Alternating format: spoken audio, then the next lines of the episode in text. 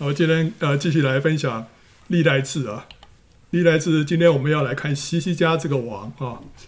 那这个历王记下十八章那边有提到说，以色列王何西亚第三年，犹大王西西家登基，登基的时候年二十五岁，做王二十九年。所以西西家什么时候做登基呢？是何西亚第三年啊。何西亚第三年，何西亚是北国。最后一个王了，所以呢，西西家在位期间就是北国王国被掳的时刻啊。他登基就是他们王国的这个前夕。那南国这个时候也是风雨飘摇啊，几乎被亚述所灭。所以西西家是在这个最关键时刻，南国的君王啊。那但是南国的灵性呢，在西西家时代啊，就获得了复兴。所以使得南国就挺过这个亡国的危机，使他们比北国多延续了一百三十多年啊！他们之所以比北国可以在亚述的这个威胁之下能够幸存啊，完全是因为西西家的关系啊。那历代志下二十九章，今天我们从二十九章开始看起，第二节他就说：西西家行耶和华眼中看为正的事，效法他主大卫一切所行的。好，二十九章讲什么？二十九章讲到西西家洁净圣殿啊。他说元年正月开了耶和华殿的门，重新修理，就是西西家王一登基元年的正月，所以他一登基的第一件事情就是开了耶和华殿的门，重新修理。这个门是哪个门？就是这个门啊。这个殿就是从外院要进到圣所的这个门。这个门本来被亚哈斯所封锁了啊，那现在呢，他重新把它打开啊，要修理，然后他就呼召众祭司和立位人来聚集在东边的宽阔处，东边就是圣殿的东边啊，就是就是前面啊，这个前面的是东面，那的宽阔处啊，好，就在这院子里面，他召聚他们啊，所以他第一件事情，他就是呼召立位人，对他们说，立位人啊，当听我说，现在你们要洁净自己。又洁净耶和华你们列祖神的殿，从圣所中除去污秽之物。所以第一个要洁净自己，第二个要他们来洁净神的殿。他说：“我们列祖犯的罪行，耶和华我们神眼中看为恶的事，离弃他，转脸背向他的居所，封锁廊门，吹灭灯火，不在圣所中向以色列神烧香或献燔祭。”啊，然后呢？因此耶和华的愤怒临到。犹大和耶路撒冷将其中的人抛来抛去，令人惊骇嗤笑，正如你们亲眼所见的。所以我们的祖宗倒在刀下，我们的妻子儿女也被掳掠。现在我心中有意与耶和华以色列的神立约，好使他的烈怒转离我们。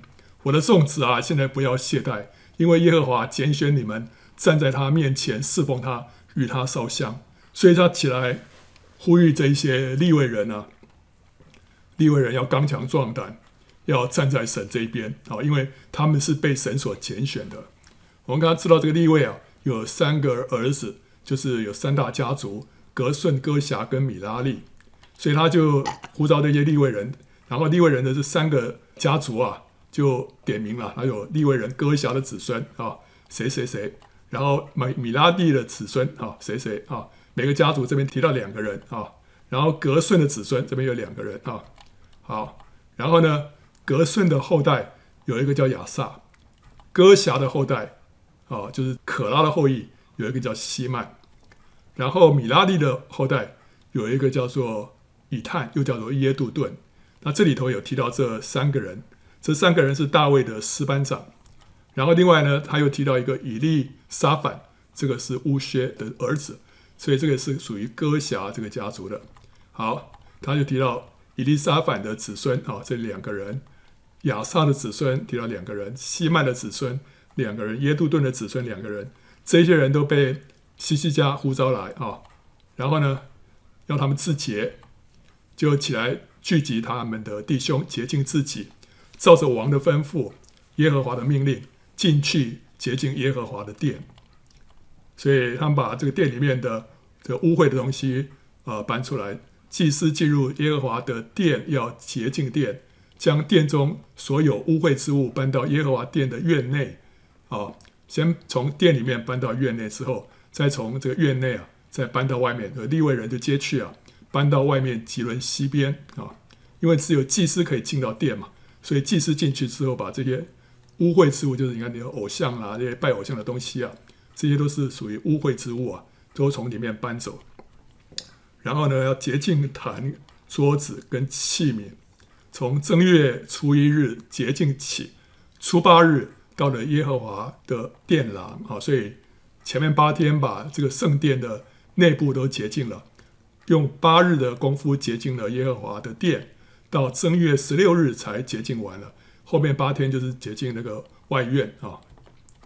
于是他们觐见希西家王说：“我们已将耶和华的全殿。”和燔祭坛并坛的一切器皿、陈设饼的桌子与桌子的一切器皿都洁净了，并且亚哈斯王在位犯罪的时候所废弃的器皿，我们预备齐全且洁净了，现今都在耶和华的坛前啊。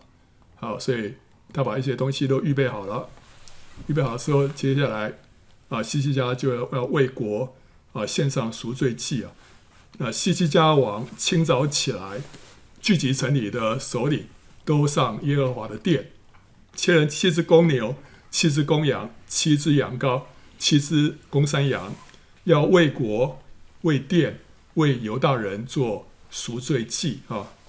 啊，所以西西家也是迫不及待啊，就是啊，一大清早就起来啊，为了这一天，他已经非常兴奋了啊，要献赎罪祭，然后呢，王就吩咐亚伦的子孙众祭司啊，献在耶和华的坛上，就宰了公牛，祭司接血洒在坛上，宰了公羊，把血洒在坛上，又宰了羊羔，也把血洒在坛上。啊，然后呢，把那做赎罪祭的公山羊牵到王和会众面前，他们就按手在其上。祭司宰了羊，将血献在坛上做赎罪祭。为以色列众人赎罪，因为王吩咐将燔祭和赎罪祭为以色列人众人献上啊。好，所以他们第一件事情就是献赎罪祭啊。下一件事情就是恢复诗歌的敬拜啊。这时候王又派利未人啊，在耶和华殿中敲拔、鼓瑟、弹琴，乃照大卫和他先见迦得，并先知拿单所吩咐的。就是耶和华且先知所吩咐的。OK，这个是大卫所啊创立的，让啊这些立位人啊，在神的这个约柜前啊，在神的这个殿中啊敬拜赞美啊。这个不是不是摩西律法里面所规定的。这个时候，西西家也把这个给恢复了。利未人就拿着大卫的乐器啊，祭司拿号一同站立啊。这个地方你会看到右边那些。吹号的是谁啊？是祭司啊。左边这些呢，拿着大卫的乐器的，这些是立位人啊。他们唱诗歌颂啊。后面那个是是燔祭坛啊。那西西家就吩咐在坛上献燔祭，燔祭一献就唱赞美耶和华的歌，用号，并用以色列王大卫的乐器相合。会众都敬拜，歌唱的歌唱，吹号的吹号，如此直到燔祭献完了。献完了祭，王和一切跟随的人都俯伏敬拜。希西家王与众首领又吩咐利未人啊，用大卫和先见亚萨的诗词啊，颂赞耶和华。他们就欢欢喜喜的颂赞耶和华，低头敬拜。这个是他们恢复了这个诗歌的敬拜啊。然后接着最后就会众就献祭了。啊，前面是是希西家的祭司啊为国献赎罪祭，现在会众。起来献他们甘心祭啊！希西家说啊，你们既然归耶和华为圣，就要前来把祭物和感谢祭奉到耶和华殿里。会众也就把祭物和感谢祭奉来，凡甘心乐意的，也将燔祭奉来啊。那会众所奉的燔祭如下：公牛七十只，公羊一百只，羊羔两百只，都是做燔祭献给耶和华的。又有分别为圣之物，公牛六百只，绵羊三千只。燔气呢是完全烧掉啊、哦，献给神的。那只有这个皮呢是留给祭司的啊。那另外，它这个分别为圣，分别为圣之物呢，在这里应该就是指平安祭牲啊。那平安祭牲呢，除了这个圣子跟脂油要烧掉献给神之外呢，其他部分人都可以享用的，所以它数量比凡祭生多很多啊。这些都是他们献祭人可以啊享用的，那祭司也可以享用啊。好，但是呢，祭司太少了，不能剥尽凡祭生的皮，所以他们的弟兄利未人帮助他们，只等到凡祭的事完了，又等到别的祭司也自洁了，因为他说什么？利未人诚心自洁胜过祭司，这怎么一回事啊？就经过亚哈斯王的统治之后啊，祭司他们如果不是同流合污，配合王的要求来敬拜偶像，那他们就只能什么？只能失业，被排斥在圣殿之外。所以那时候他们要找祭司起来洁净殿啊，要来献祭。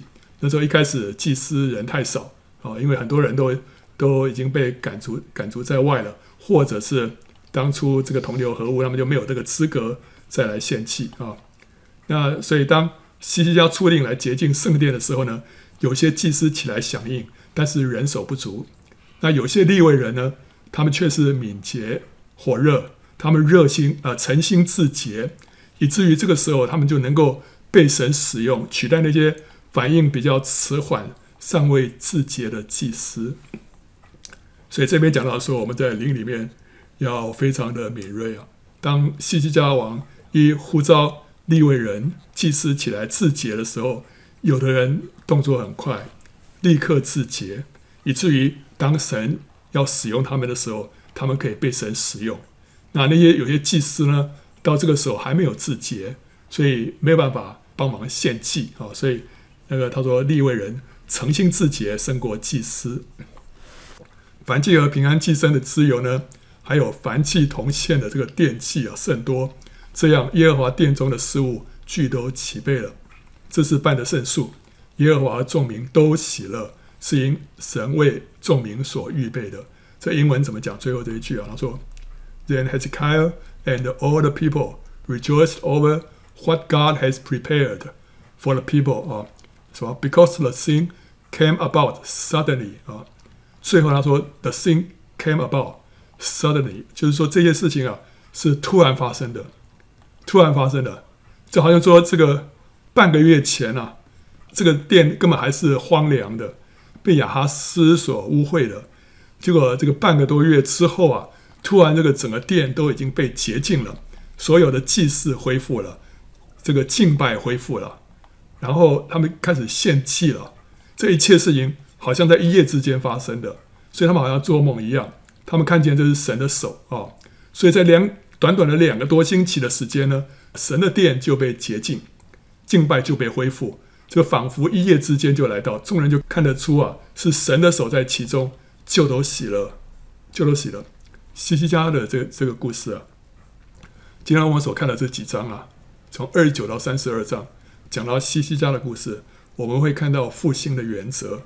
这就是一个好像是一个复兴的缩影啊，看到他父亲怎么样来到啊，这个步骤一一步一步的。那这里有一个要点，你看到当父亲来到的时候，他是一夜之间，一夜之间，这个真的是天地变色啊。但当看到说这个 the things came about suddenly 啊，圣经说啊，你们所所期望的那个主啊，所羡慕的那个主啊，会怎么样？会突然进入他的殿，所以神的圣灵浇灌下来是在一夕之间啊、然后我们看到这个整个过程啊，是先呼召立位人，然后立位人就自洁，然后他们就搬除那些污秽之物，对不对？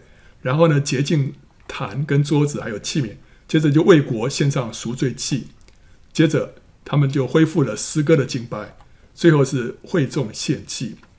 好，这个是当时。这个整个他们洁净殿的过程，那这件事情都可以用在今天教会的复兴上面啊。什么叫呼召立位人呢、就是神会呼召他的器皿，这些神所拣选的器皿，神在他们里面放下一个呼召，要他们起来，起来啊，要把这个复兴带下来。然后自洁就是为自己认罪悔改，我们要成为一个复兴的器皿，第一件事情要为自己认罪悔改，这个叫自洁啊。然后呢，搬除污秽之物，就是把教会里面的罪恶、偶像跟假道都除掉。教会里面有有罪恶，教会里面有偶像，教会里面有假的道，一些不符合圣经里面的一些道理，这些东西都是一些污秽之物，要从教会里面除掉。除掉之后呢，要洁净坛、桌子跟器皿。坛、桌子还有这个一些器皿，都是在供应什么？都在供应基督的。所以这一个意思就是说，我们现在要供应一个纯净的真理。教会里面要供应纯净的真理，这个复兴就会临到这个教会。然后为国献上赎罪祭呢，就是代表全教会要认罪悔改，不是只是这个传道人或者说是这个被神所呼召的人起来认罪啊，这个全教会这时候都起来认罪悔改，然后恢复诗歌敬拜呢，就是恢复一个合神心意的敬拜啊，然后会中献祭的全教会向神就奉献。向神就委身啊，所以这个是教会的复兴啊。我们看到教会的复兴啊，过程差不多也就是这样子啊。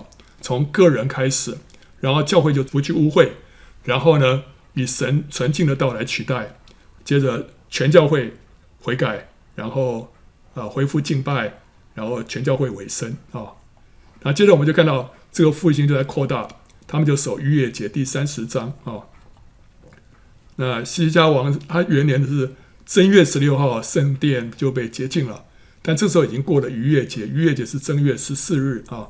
摩西律法有规定了，他说：“你们和你们后代当中，若有人因死失而不洁净，或在远方行路，还要向耶和华守逾越节，他们要在二月十四日黄昏的时候守逾越节。所以本来是正月十四日，但有些人因为啊，一些特殊的原因没办法守逾越节的话呢，他们可以延后一个月，哦，二月十四号的时候守逾越节。那现在既然正月十四日圣殿尚未洁净，会众也来不及聚集到耶路撒冷，西西家和众人就决定按照律法，在二月十四号补过逾越节，而且要邀请北国的以色列人一同来过节。哦，呃，所以他就差遣人啊。去见以色列和犹大的众人，又写信给以法莲和玛拉西人，叫他们到耶路撒冷耶和华的殿，向耶和华以色列的神守逾越节。因为王和众首领，并耶路撒冷全会众已经商议，要在二月内守逾越节。正月间他们不能守，因为自洁的祭司尚不敷用，百姓也没有聚集在耶路撒冷。王与全会众都以此事为善。于是定了命令，传遍以色列，从别斯巴直到但，使他们都来在耶路撒冷向耶和华以色列的神守逾越节。因为照所写的例守这节的不多了，或者说因为民呢许久已经没有照所写的例守节了，所以这个两方面的意思，一方面是讲说守逾越节的人不多了，另外一个呢是讲到说他们很久已经没有守这个节了啊。所以呢，我们看到。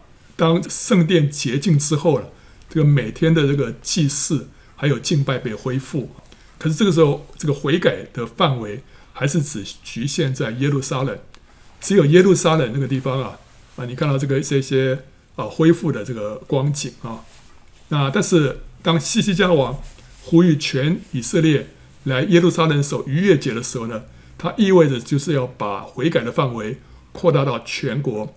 甚至于包括分裂出去的北国，当南北国的百姓啊都在耶路撒冷一同守节的时候，就见证神儿女的合一，也宣示全国归向神。这就像以利亚在迦密山上面足坛献祭的时候，那时候他是以色列人心归向神，那时候他就是用十二个石头代表十二个支派组成祭坛。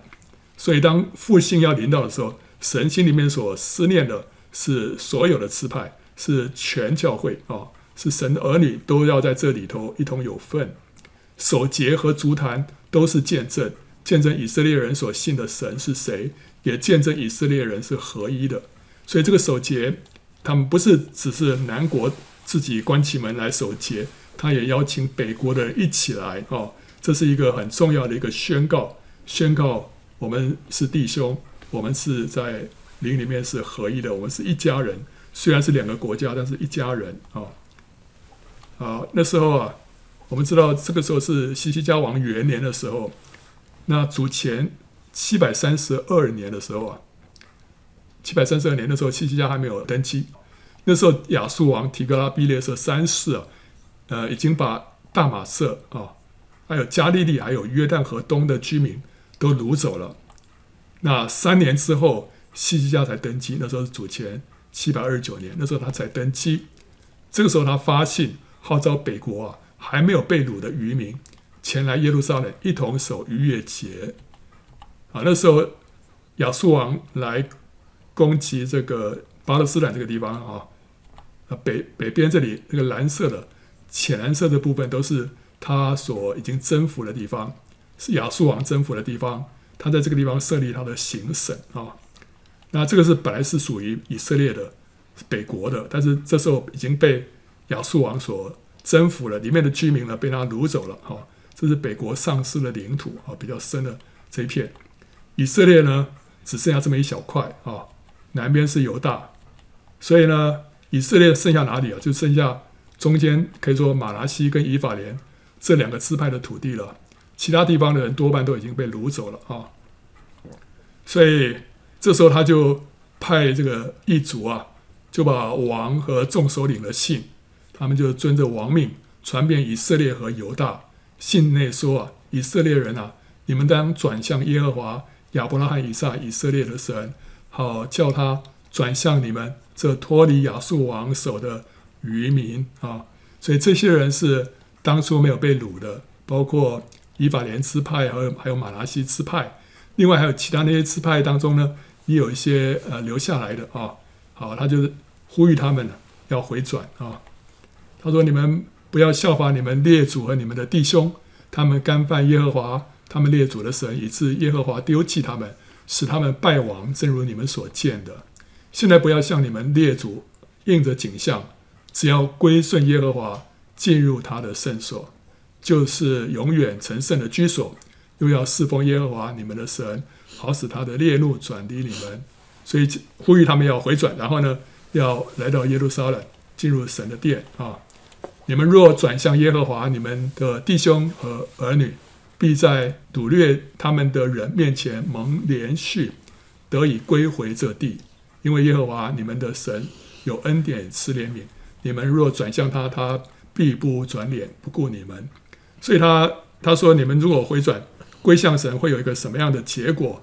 就是那些被掳去的人呢，还可以重新回到这个地方来啊啊，不然的话，这个神就转脸不顾你们啊。好，异族呢就从这城跑到那城，传遍了以法莲、马拉西，直到西布伦啊。西布伦在北边这，那里的人却戏笑他们，讥诮他们。然而亚瑟，亚瑟在更北边啊，马拉西、西布伦中也有人自卑，来到耶路撒冷。神也感动犹大人啊，使他们一心遵行王与众首领凭耶和华之言所发的命令。所以圣灵那时候在犹大国里面就运行，就感动了犹大人啊，同心合意的来到耶路撒冷啊。啊，二月有许多人在耶路撒冷聚集，成为大会，要守除酵节。除妖节就是逾越节之后的那七天啊。逾越节是正月十四号，除妖节是十五号到二十一号。然后他现在是挪到二月啊，所以这两个都，这个逾越节跟除酵节都从一月挪到二月啊。他们起来把耶路撒冷的祭坛和烧香的坛尽都除去，抛在汲沦溪中。所以一月份他们洁净了圣殿，二月份他们洁净了耶路撒冷。这些祭坛跟香坛啊，可能多多数都是亚哈斯设立的。那时候在耶路撒冷的各个拐角处啊，他就设立那个祭坛，就是。给偶像献祭的啊，好，这些东西呢被拆毁了，被谁拆毁？被这些民众拆毁。洁净圣殿是出于西西家的命令，洁净耶路撒冷呢不一样，是热心的民众在圣灵的感动之下自发的行动。所以那些人啊到耶路撒冷来朝圣，对不对？这时候神神的灵在他们当中运行啊，他们就心里火热啊，看到这个街头啊巷尾里面那许多的祭坛啊，他们就动手啊，把这些祭坛都都拆毁啊啊！这个王没有吩咐，他们就动手做了。所以这个时候神的灵就感动他们了，就是民众这时候就就自发性的来拆毁这些这些这些偶像的祭坛啊。好了，所以二月十四日呢，他们就宰了逾越节的羊羔啊。好，那这时候他说啊，祭司与利未人呢就觉得惭愧啊，觉得惭愧。为什么觉得惭愧？他们说他们就洁净自己啊，把燔祭奉到耶和华殿中，遵着神人摩西的律法，照例站在自己的地方。祭司从利未人手里接过血来，洒在坛上。所以当百姓啊宰了逾越节羊羔的时候啊，祭司跟利未人有一个反应啊，特别他们。觉得惭愧啊？为什么？因为以色列人从各处涌进耶路撒冷啊，就说他们做了什么事？他们就拆毁了耶路撒冷各处的偶像祭坛，然后呢，他们就宰杀了逾越节羊羔，他们准备要过节。结果他们的这个热忱啊，还有呢，圣灵的光照啊，光照这些祭司跟利未人啊，使得他们这些不冷不热的祭司跟利未人就感到惭愧啊，因为这些服侍神的人啊。他们甚至于还没有洁净自己，还没有站在自己应该站的岗位上面。那些老百姓啊，都已经预备好自己了，他们在已经宰杀那个羔羊了，准备要过节了。然后这些祭司跟立位人，甚至于都还没有预备好，所以他们跟这些百姓说起来，相比啊，他们是属于一群不冷不热的传道人啊。之前有利位人诚心自洁，胜过祭司，对不对？现在呢，有百姓火热胜过祭司跟利位人，所以当复兴临到的时候啊，也许非常可能是那些在底下的弟兄姊妹啊，比在上面的传道人啊更加的火热，因为神的灵感动他们，以至于他们的反应啊，会让那些本来服侍神的人呢感到惭愧，然后呢就洁净自己，站在自己的地方啊。啊，会中有许多人呢，尚未自洁，所以利未人就为一切不洁之人宰杀这逾越节的羊羔，使他们在耶和华面前成为圣洁。以法莲、玛拿西、以萨迦、西布伦有许多人尚未自洁，他们却也吃逾越节的羊羔，不合所记录的定例啊啊，照规定，呃，你要吃逾越节的羊羔，需要先自洁，不然的话不行啊。他们没有自洁，为什么呢？因为这些人可能从来没有守过逾越节，他们在北边呢，对不对？他们至少没有到南边去守过逾越节，因为南边也从来没有举办过这样的一种守节的仪式啊，哦，所以他们可能一辈子没有守过逾越节，不知道这个守节的规矩啊。结果呢，可能因此有人就身体就感到不适，感染了疾病啊，因为触犯到神的圣洁。哇，奇怪，一吃这个。越节的羊羔，他们就会开始拉肚子啊什么的哈。好，那因为当神的同在越丰富的时候，人的过犯罪孽就会越显得严重。所以在亚拿达亚比户他献反火，还有乌撒去扶约柜，还有亚拿尼亚跟撒非拉欺哄圣灵，这些事情在平常也许不会那么严重，但是当神的同在非常丰富的时候，就会招来严重的审判啊。所以这个时候复兴是临到耶路撒冷。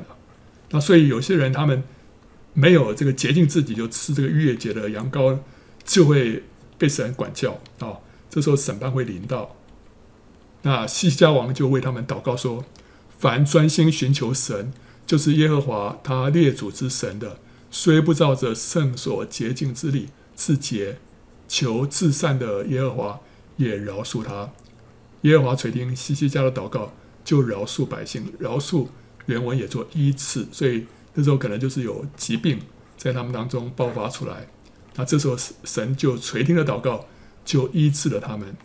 所以一方面神是公义的，他不能容忍无悔不洁；另外一方面他也是慈爱的，他乐意施恩饶恕人。可是当中需要有人起来为罪人认罪，并且代求。所以当可拉党事件的时候，瘟疫在以色列人当中发作，摩西那时候就吩咐亚伦。要迅速拿着香炉，加上香，这意思就是说代求了。那香炉加上香啊，就表示代求的意思，为百姓赎罪。他就站在活人死人中间，瘟疫就止住了。所以老百姓触犯到神的公义圣洁的时候，这时候需要有人起来代求啊，起来代求，那神乐意施恩。特别是当这些百姓啊，他们其实是在无知的当中触犯了摩西的这个规条，但他们的心呢，还是来寻求神的，所以神乐意啊，在他们当中啊，施下医治，施下饶恕啊。在耶路撒冷的以色列人就大大的喜乐啊，守除酵节七日，利未人和祭司用响亮的乐器，日日颂赞耶和华啊。西西家就为到一切善于侍奉耶和华的利未人，然后于是众人就吃节宴七日，又献平安祭，且向耶和华他们列祖的神认罪。这里提到他吃节宴七日，吃节宴意思就是说什么？享受神啊，然后又献平安祭，献平安祭是代表什么？与神交通啊。然后呢，向列祖的神认罪，向神认罪就是我们洁净自己。这三个方面啊，其实都是什么？都是我们在一场属灵复兴特会上面所经历到的。我们在一场属灵复兴特会啊，就像这一场这个他们在那边守逾越节一样，是一场空前的一场属灵的复兴特会。在这当中，他们经历到什么？第一个，他们享受神，然后呢，与神相相交啊、然后在当中呢，不断的他们洁净自己，向神认罪。所以复兴临到我们，我们会不断的被神光照，我们会一直的在神的面前认罪悔改。同时呢，神也让我们享受他自己，他的同在非常的丰富。这时候我们会跟他有非常丰富甜美的相交，这就是吃献平安祭。平安祭是那个祭牲，是我们可以享用的，所以我们可以享用基督，我们可以来享受他，然后呢，呃，跟他交通啊，所以这个。平安祭又叫做交通祭啊，这个等于是一场属灵的特会，我们会经历到这一切。然后全会众就商议呢，要在守节七日，于是欢欢喜喜的又守节七日。犹大王希西家就赐给会众公牛一千只，羊七千只为祭物，众首领也赐给会众公牛一千只，羊一万只，并有许多的祭司就洁净自己。犹大全会众祭司利未人。并那从以色列地来的会众和寄居的人，以及犹大寄居人，尽都喜乐。所以他这个什么，这个把这个特会又延长了，延长了七天，本来是七天了，又延长了七天啊。这样在耶路撒冷大有喜乐。自从以色列王大卫儿子所罗门的时候，在耶路撒冷没有这样的喜乐啊。那时祭司利未人起来为民祝福。他们的声音蒙神垂听，他们的祷告达到天上的圣所。这是一场什么？真的是一场属灵的复兴，是一场属灵的特会啊！这个节庆呢，就好像一场全国性的复兴特会。因着神丰富的同在，这个聚会就一再延长。从全国各地前来参加特会的人，彼此被灵火点燃之后，再把复兴的火焰传递回自己的家乡。所以这个就是今天许多复兴的写照啊！许多地方当神的这个灵火降临在一场这个聚会当中啊，那个聚会就欲罢不能，就就延延长再延长。像这阿根廷大复兴啊，那他们有这个医治布道大会，本来只是大概只是要一两个星期的，就后来就一一直延长，一直延长，到最后一直举办了五十天才结束。所以复兴的结果就是这样子。当初这个多伦多的祝福也是一样，本来呢，呃，聚会没有那么长的，后来就一再延长，一再延长，因为欲罢不能。那个阿苏沙街大复兴也是一样，后来那个聚会就无限制的这样一直办下去，因为从全世界各地人都来这边要得到那个什么复兴的火焰，那许多人来得到那个复兴的火焰之后，就把这个火焰带回他们所在的地方，在那个地方又重新爆发另外一场复兴。所以在这个地方，我们就看到。在西西家王的这个故事里面呢，我们就看到同样的原则。所以三十一章讲到他们就除偶像，恢复奉献啊。他说这事既都完毕啊，在那里的以色列众人就到犹大的城邑，怎么样？打碎柱像，砍断木偶，又在犹大、便雅悯、以法莲、玛拿西遍地将丘坛和祭坛拆毁净尽，于是以色列众人各回各城，各归各地。所以他们这是怎么样？就把复兴带回他们所住的地方啊。他们一开始先是洁净什么圣殿，对不对？然后呢是洁净耶路撒冷，最后现在是什么？现在是洁净以色列全地啊。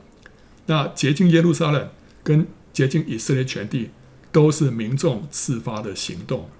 他们里面被那个圣灵的火点燃之后，他们就自发把那些偶像、把那些祭坛啊都拆毁。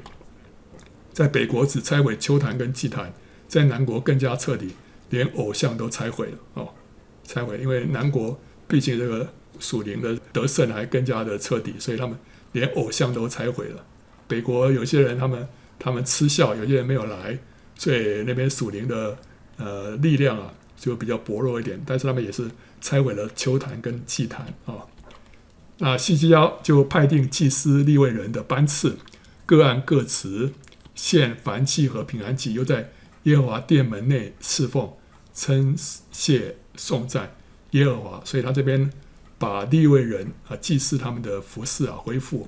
他这里有提到要献祭啊，各按各自献燔祭跟平安祭。献祭是谁的工作？是祭司的工作。然后在耶和华殿门内侍奉，这是什么？叫守门、守门，还有后面的歌唱，这个都是利未人的工作啊。所以他把祭司跟利未人的工作都恢复，都把它这个呃固定了啊。然后呢，给他们有收入啊。王又从自己的产业中定出份来为燔祭，就是早晚的燔祭和安息日、月朔并节期的燔祭。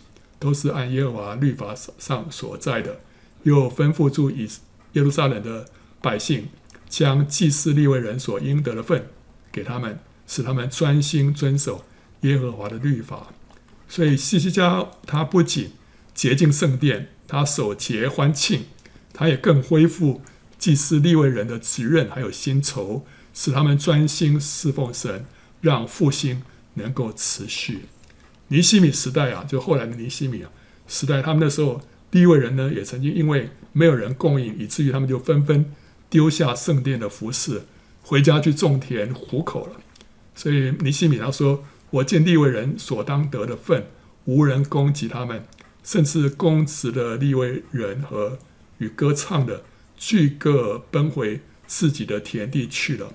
所以他们没有人给他们奉献，没有人给他们十一奉献。”所以他们只好自己去耕田了。他们的，他们其实没有什么，没有什么产业的，不像以色列其他支派有很多的产业，田地很大一片。他们的田地还有他们的牧场啊，都很小的。但没办法，这个没有收入，其他收入，他们只好去靠那一小块地啊去养生啊。结果这个谕旨一出啊，以色列人就把出熟的五谷、新酒、油蜜啊。和田地的出产多多的送来，又把各物的十分之一送来的极多。住犹大各城的以色列人和犹大人也将牛羊的十分之一，并分别为圣，归耶和华他们的他们神之物，就是十分取一之物，尽都送来积成堆垒。从三月积起到七月才完啊，三月到七月是以色列各样农作物收成的时候啊啊。那西西家和众首领来看见堆垒了，就称颂耶和华，又为耶和华的名以色列人祝福。西西家就向祭司利未人查问这个堆垒，那些人啊，把这些农作物啊、物产啊全部拿来之后，他们也没有地方可以收藏，所以他们就是露天哈、把它堆成一大一堆哈、那所以西家看到这一堆就很稀奇啊，然后就感谢神哈，那就问这个堆垒啊，怎么回事？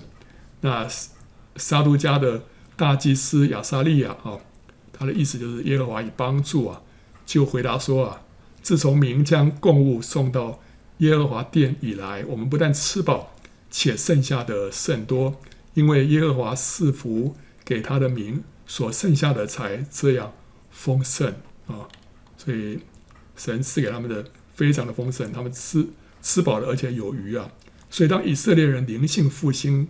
之后也带来物质上的祝福，神让他们的这个收获，农产的收获非常的丰富啊。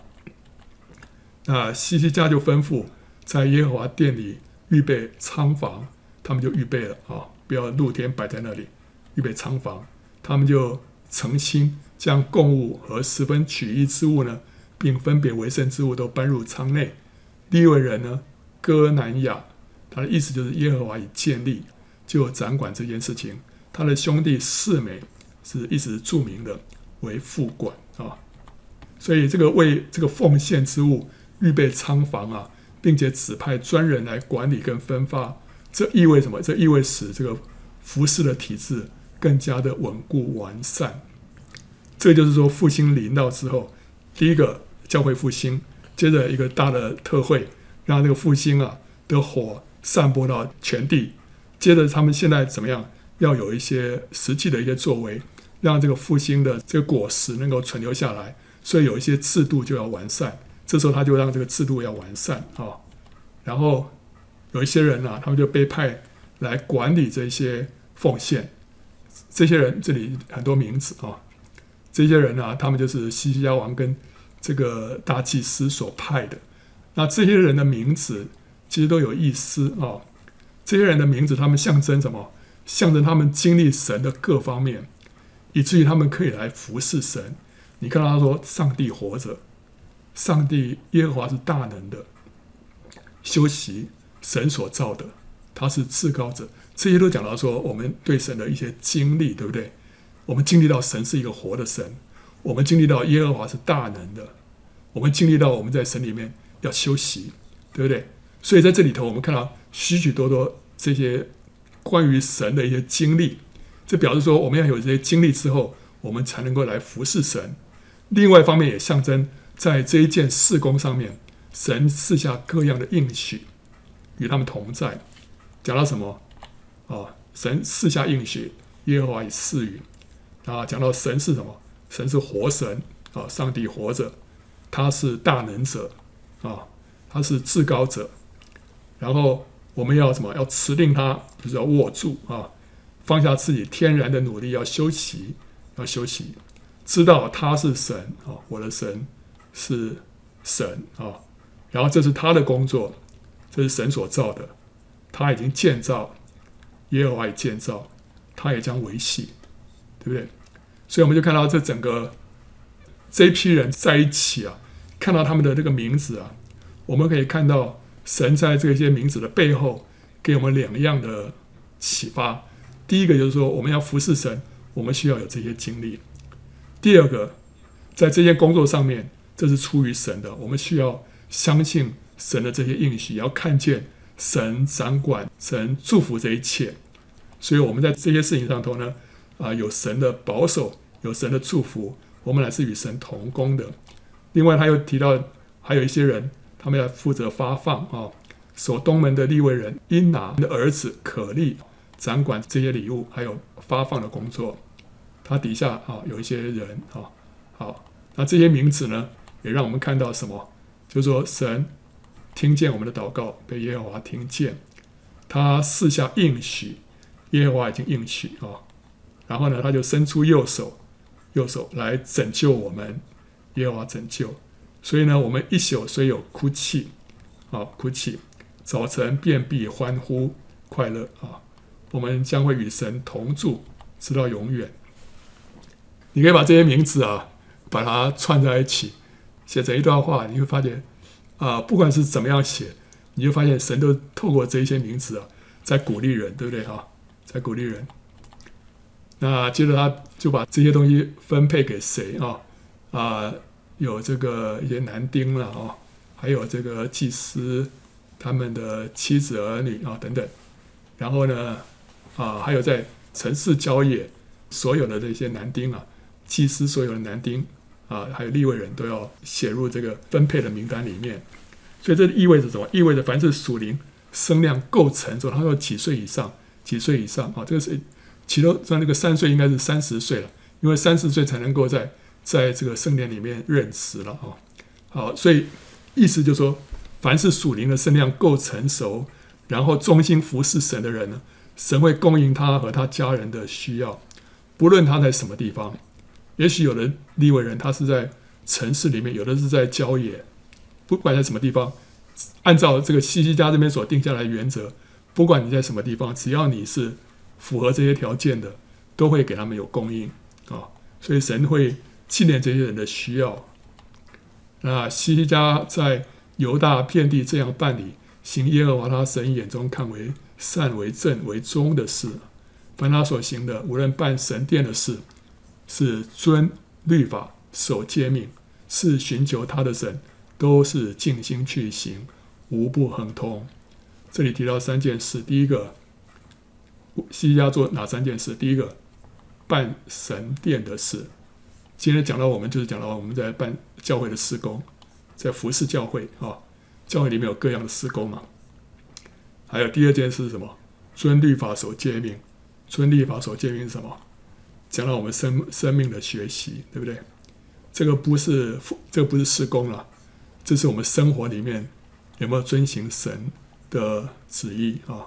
这是生命的学习。还有第三个是什么？寻求他的神，寻求他的神就是与神相交啊。所以这三件事情是西西家所做的，所以他都是尽心去行，无不亨通。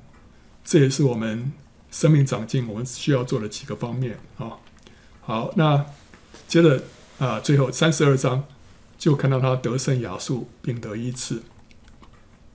这前尘的事以后，亚述王西拿基立就来侵入犹大，围困一切坚固城，想要攻破占据啊。你看属灵的复兴之后，接下来就有仇敌的攻击，对不对哈？啊，所以不要以为稀奇。啊，怎么怎么的？刚刚我们不是归向神了吗？怎么会有这种事情啊？这神给我们的一些考验啊。这个是什么时候发生的事？这个是按照历史来讲哦，他们历史考据是主前七百零一年的时候，那时候西拿基立来攻打西西家啊。好，那个是这个列王记下十八章十三节里面，他提到说是西西家王十四年的时候，亚述王西拿基立。上来攻击犹大的一切坚固城，将城攻取。如果照上面这个图的话，这时候已经是西西家王晚年的时候了。怎么是十四年呢？他做王二十九年，这个已经到很后面了。所以我那时候在讲那个列王记的时候，这个图是另外一种画法，是怎么样的画法？是这样画的啊，就是说西家所谓登基，登基的时候是何西啊。第三年的时候，二十五岁啊，那那时候有可能亚哈斯还没有过世啊，所以他是一直到了这个后来啊，等到亚哈斯王崩的时候，西家单独做王，那个时候他才开始起来洁净圣殿啊。之后他说，所谓做王二十九年，从他单独做王开始算起，所以第十四年呢是从他单独做王起，第十四年是就是七百零一年啊。之后呢，他就生病，生病之后，神要给他延长十五年的寿数，所以直到这个这个地方啊。然后马拿西呢，他登基的时候十二岁，这个是从从那个之后那个约西亚王那时候做王的时候，那个时间往往往回推的，所以这个详细的我们可以看圣经简报在列王记下二十章到二十三章上的解释。在这个地方我就不多做解释了，只是这个地方啊，关于西西家王的这个做王这个时间呢，有很多的争议。那，所以在这边有一种可能是这样子啊，所以我把这个这个可能之前讲的这可能也把它列出来哈，也许是这样子。好，不管怎么样，当西西家王这个复兴之后啊，接下来面面对一个考验，就是亚述王来攻打他，那他看到西拿基立来啊。他要定义攻打耶路撒冷，西西家就跟首领和勇士商议，塞住城外的泉源，他们就都帮助他。于是有许多人聚集，塞了一切的泉源，并流通国中的小河，说：“亚述王来，为何让他得着许多水呢？”所以他们就把这个泉源给他塞住。塞住的话，其实他们从底下在挖河道，让他们这个水啊，可以直接引到这个耶路撒冷里面去啊。那西西家王王呢，就力图自强，就修筑所有拆毁的城墙，高与城楼相齐，又在城外又筑一城，坚固大卫城的米罗。米罗可能是也是这个城里面的那个高台吧，啊，制造了许多的军器盾牌，设立军长管理百姓，将他们招聚在城门的宽阔处，用话勉励他们说：“啊，你们当刚强壮胆，不要因亚述王和跟随他的大军恐惧惊慌，因为与我们同在的比与他们同在的更大。与他们同在的是肉臂，与我们同在的是耶和华我们的神。”他必帮助我们与为我们征战，百姓就靠犹大王希西家的话安然无惧了。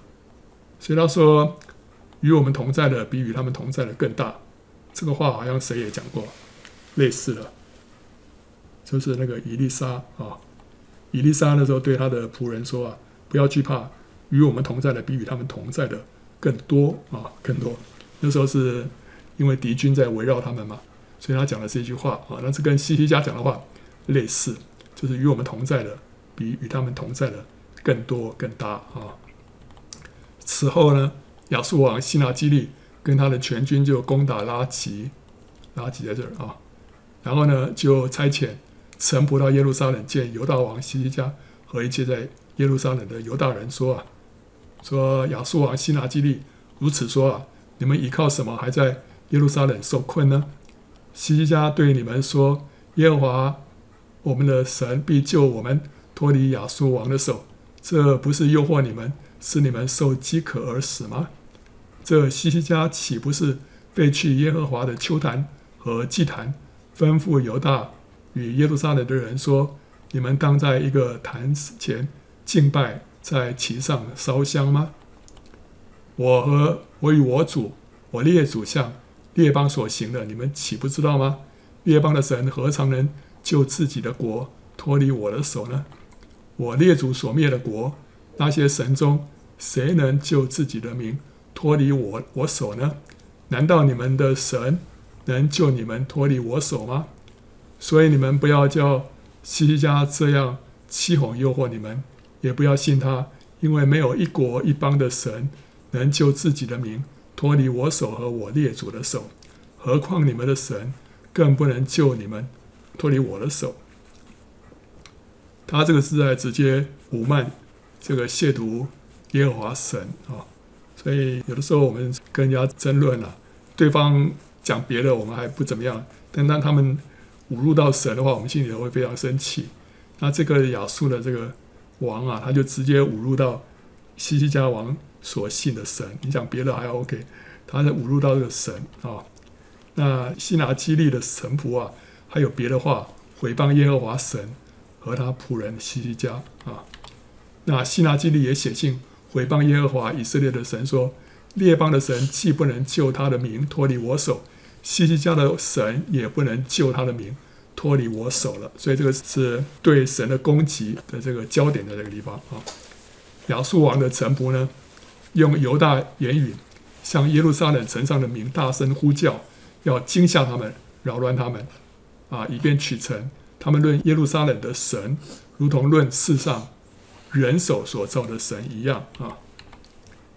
那西家王和亚摩斯的儿子先知以赛亚因此祷告，向天呼求，耶和华就差遣一个使者进入亚述王营中，把所有大能的勇士。和官长、将帅尽都灭了，所以亚述营呢，后来总共死了十八万五千人。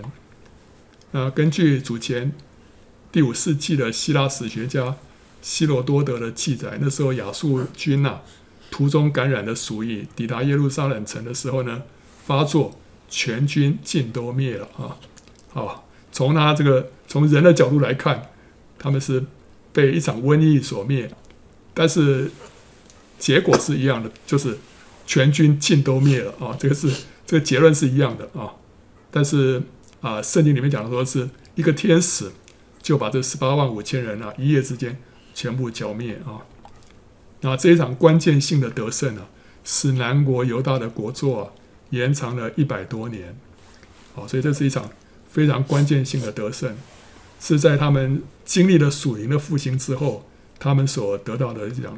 军事上的得胜啊，那亚述王就满面含羞的回到本国，进到他神的庙中，有他亲生的儿子在那里用刀杀了他，这个才是二十年之后的事情啊。这样，耶和华就救西西家与耶路撒冷的居民脱离亚述王西拿基立的手，也脱离了一切仇敌的手，又使他们四境平安。有许多人就到耶路撒冷，将公务献与耶和华，又将宝物送给犹大王希西家。此后，希西家在列邦人的眼中看为尊大啊。然后那时希西家病得要死，就祷告耶和华，耶和华就应允他，赐给他一个兆头啊，他给他一个兆头啊，加加给他什么？加给他十五年的寿命。他也让这个日晷啊倒退十度，作为这个病得医治的这个兆头啊。那希西家却没有照他所蒙的恩报答耶和华，因为他心里骄傲，所以愤怒要临到他和犹大并耶路撒冷。什么什么骄傲呢？他就将自己一切的财富显扬给巴比伦的使者看。先知以赛亚就因此预言说，将来犹大啊会被巴比伦所掳。所以当一个人啊功成名就啊，当他非常有成就的时候啊，心里头就容易怎么骄傲起来？骄傲起来就像人啊显扬自己的一切啊。这个时候就是神在试验我们啊。啊，西西家在这一点上面他失败了。他这个是一个非常好的王，犹大国因为他而得到复兴，但是在这一点上面，我们看到我们里面还是有那个骄傲的。这个骄傲会让我们呢啊成为我们败亡的一个根源啊。但是西西家和耶路撒冷的居民觉得心里骄傲，就一同自卑，以致耶和华的愤怒在西家的日子没有临到他们。这个耶路撒冷的居民也觉得心里骄傲。这个在别的地方没有提到啊，啊，他们一同自卑，这个也没有提到，不知道是怎么个自卑法啊。但是总而言之，因为我们自卑，就会让神的这个审判啊，神的愤怒呢，不会临到啊，或者说他是延后临到啊。那然后你看啊，希西家大有尊荣之财，建造府库，收藏金银宝石、香料、盾牌和各样的宝器，又建造仓房，收藏。五谷、新酒和油，又为各类的牲畜盖棚立圈，并且建立城邑，还有许多的羊群、牛群，因为神赐给他极多的财产。这西家也塞住基训的上源，引水直下，留在大卫城的西边。西家所行的事，尽都亨通。这提到西家王所这个建筑的这个水道啊，这个水道呢，从这个东边的基训泉。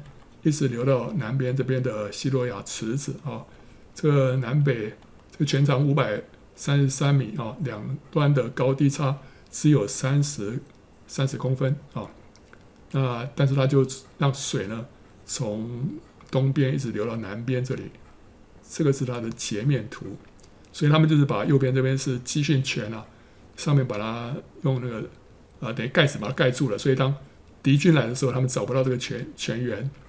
好，那这个他就底下挖了一个水道，把这个水呢引到西洛亚池子那边。它是上面有个古城墙，所以这个基训泉本来在城墙外的，然后他们可以从城墙内部啊啊、有一个本来有个水，有一个这个叫做滑轮井，它可以从那边呢一直呃取水，但是它另外一方面，它也让它直接可以通到这个西罗亚池子，所以这个是希西家的水道啊，这是一个。呃，很著名的一个工程，后来他们发现了，他们从两头一起开挖，到最后从中间呢汇合在一起啊。好，他说最后我有一件事啊，就是巴比伦王差遣使者来见西西家，访问国中所献的妻室。这件事情神离开他，要试验他，好知道他心内如何。这件事情他失败了，里面有什么？有骄傲啊。好，所以最后我们做一个总结。历代之下二十九到三十二章叙述西家王的故事，可以说是一场属灵复兴的缩影。第一个，他们先洁净圣殿，恢复祭祀和敬拜，这讲到我们个人跟教会的复兴。第二个，他呼召全国百姓到耶路撒冷守逾越节，这就讲到说，好像办了一场复兴的特会。然后接着他们就竭尽全地，就讲到说这个复兴的火。这个灵火就燃烧，燃烧到各个地方啊，人把这个复兴带到各地。接着他就恢复祭司和立位人的职任，还有薪酬，这就是建立制度，让这个复兴能够持续下去。接着就看到神的祝福就临到了，使他们的五谷丰登，胜过仇敌，并得医治，大有尊荣。这就是看到复兴的果效。最后呢，看到试探跟骄傲，这个是复兴当中的危机啊。所以我们看到这个西西家王的这故事啊，就写明。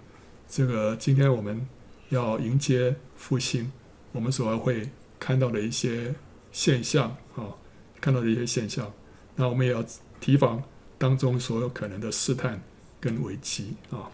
OK，欢迎到圣经简报站观看更多相关的视频，还有下载 PowerPoint 档。